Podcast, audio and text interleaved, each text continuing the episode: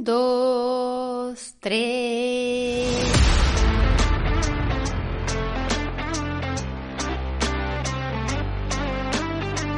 Bienvenidos al podcast de Lola Habla Sola, bienvenidos a mi podcast.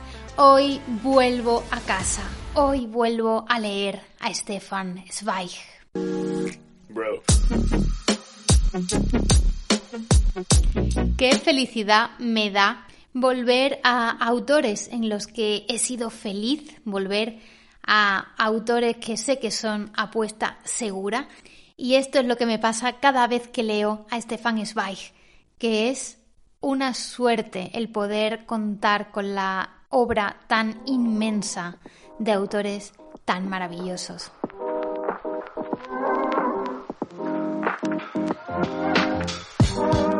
Sabéis que soy una lectora muy apasionada de Stefan Zweig y tenía muchísimas, muchísimas ganas de hincarle el diente a uno de sus libros más famosos, a uno de sus relatos o novela corta, en este caso a Mendel, el de los libros. Pero antes de entrar en la sinopsis de este pequeño relato o novela corta y de entrar también en mi opinión sobre lo que he leído, sí que quería hablaros un poquito de esta edición de Acantilado. Mendel, el de los libros, tiene una extensión de 64 páginas y ha sido traducido por Berta Vías Mau. Y esta obra fue escrita por Stefan Zweig en 1929, aunque os puede enamorar en cualquier año y en cualquier siglo. Qué bonito es el relato de Mendel, el de los libros.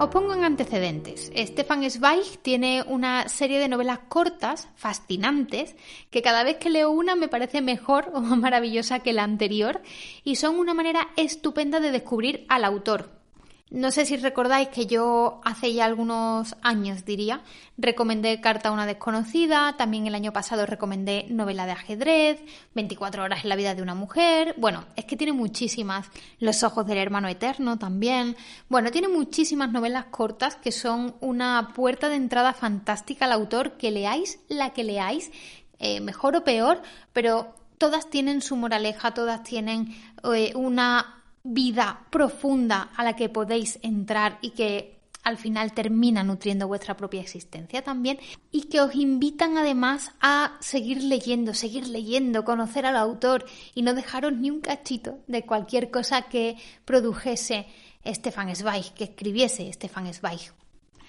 Y por otra parte, Stefan Zweig también tiene novelas un poquito más largas, igual un poco más exigentes con el lector, porque abordan temas existencialistas o nos trasladan a una época de pre y posguerras mundiales y sobre todo a la situación de la Europa del momento, ¿no? con sus correspondientes dramas sociales que, como en cada guerra, pues terminan siendo consecuencia de los conflictos. Y por otra parte tiene una tercera vertiente de biografías de personajes súper interesantes, como por ejemplo María Antonieta o María Estuardo. Pero yo hasta el momento me he centrado sobre todo en sus novelas cortas. Sí que tengo alguna novela un poquito más extensa, sobre todo relacionada con la Primera y Segunda Guerra Mundial, pero a las que todavía no he podido dedicarles el tiempo necesario para terminarlas y que además no he podido compartir con vosotros aún. Pero sus novelas cortas han sido hasta ahora mi punto de conexión más fuerte con Stefan Zweig.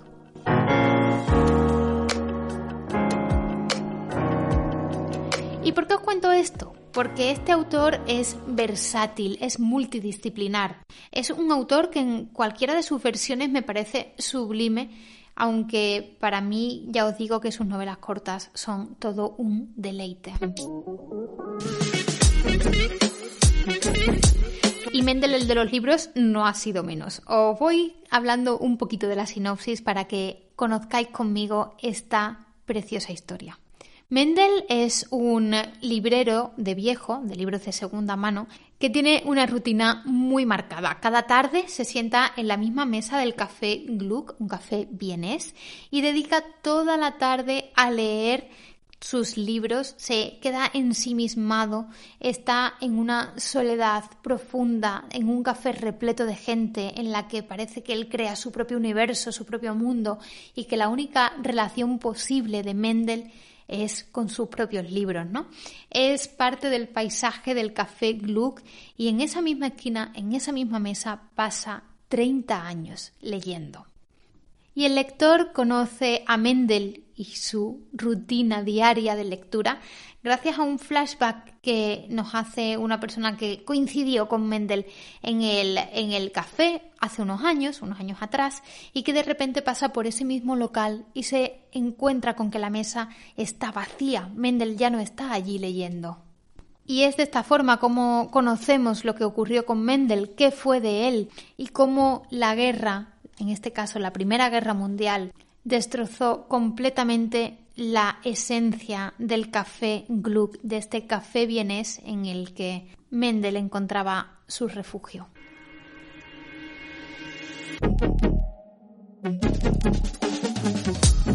Poco a poco vamos conociendo la procedencia rusa de nuestro querido Mendel, que además es judío. Y si juntamos estas dos cosas, ya vamos pudiendo entender que algo de esto le va a traer problemas en una Austria inmersa en las tensiones de la reciente Primera Guerra Mundial. Mendel es enviado a un campo de concentración por un descuido, fruto de su propio aislamiento social y del aislamiento elegido en este caso, que él tiene gracias a la relación con sus libros, ¿no? Y tras varios años recluido, cuando consigue volver al Café Gluck, se encuentra que, al igual que la sociedad europea del momento, también los habitantes del café han cambiado y se han vuelto hostiles y han convertido ese romántico lugar en un espacio en el que Mendel parece que ya no tiene cabida. Por eso que Mendel, el de los libros, más allá de ser un relato tierno, algo lúgubre, que nos puede devolver la ilusión o la emoción por los libros y que sin duda alguna es un libro sobre libros fantástico, también sobrecoge al lector por el cambio social que vive Europa en un momento tan tenso y también le traslada al lector cómo es vivir en un mundo en el que la guerra no solamente destruye ciudades y países, sino que también destruye a toda una generación, también destruye la conciencia social y, por supuesto, todas las bondades de la especie humana.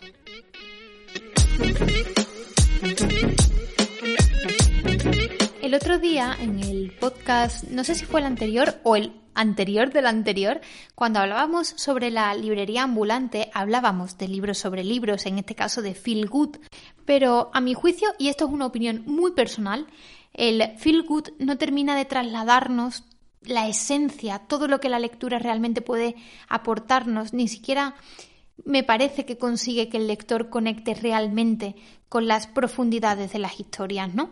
El feel good aparentemente es algo cómodo, sencillo, amable de leer y que además puede hacerte que como lector disfrutes de un rato de buena lectura, pero por lo menos para mí, en mis gustos lectores, el feel good no cala demasiado, no profundiza mucho, no, no es algo que se quede conmigo, que sean libros que yo después visite con frecuencia porque me recuerden a una u otra cosa. Sin embargo, los relatos duros, los relatos intensos, los relatos que pueden incluso dolernos a nivel emocional como personas, como seres humanos, ese tipo de relatos se quedan continuamente conmigo. En este caso, Mendel de los libros es un libro sobre libros desde una perspectiva tremendista, desde una perspectiva dramática, lúgubre, una perspectiva en la que el lector se siente mm, tremendamente apenado por la situación del momento, pero que además puede incluso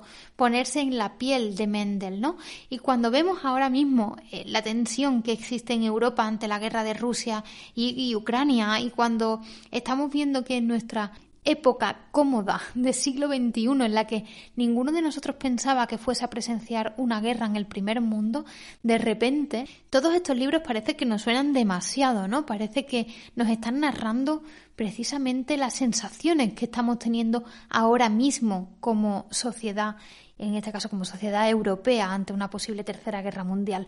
Para mí, Mendel el de los libros, leer en este momento Mendel el de los libros, ha sido toda una revelación, porque aunque no sea explícito el lenguaje de Zweig en este caso, aunque no hable directamente de la guerra, todo lo que ocurre en Mendel el de los libros tiene implícita las consecuencias tremendas de la guerra. Todo lo que cuenta Stefan Zweig en Mendel de los libros nos lleva una y otra vez a ponernos en la piel de una sociedad inmersa en los horrores de la guerra.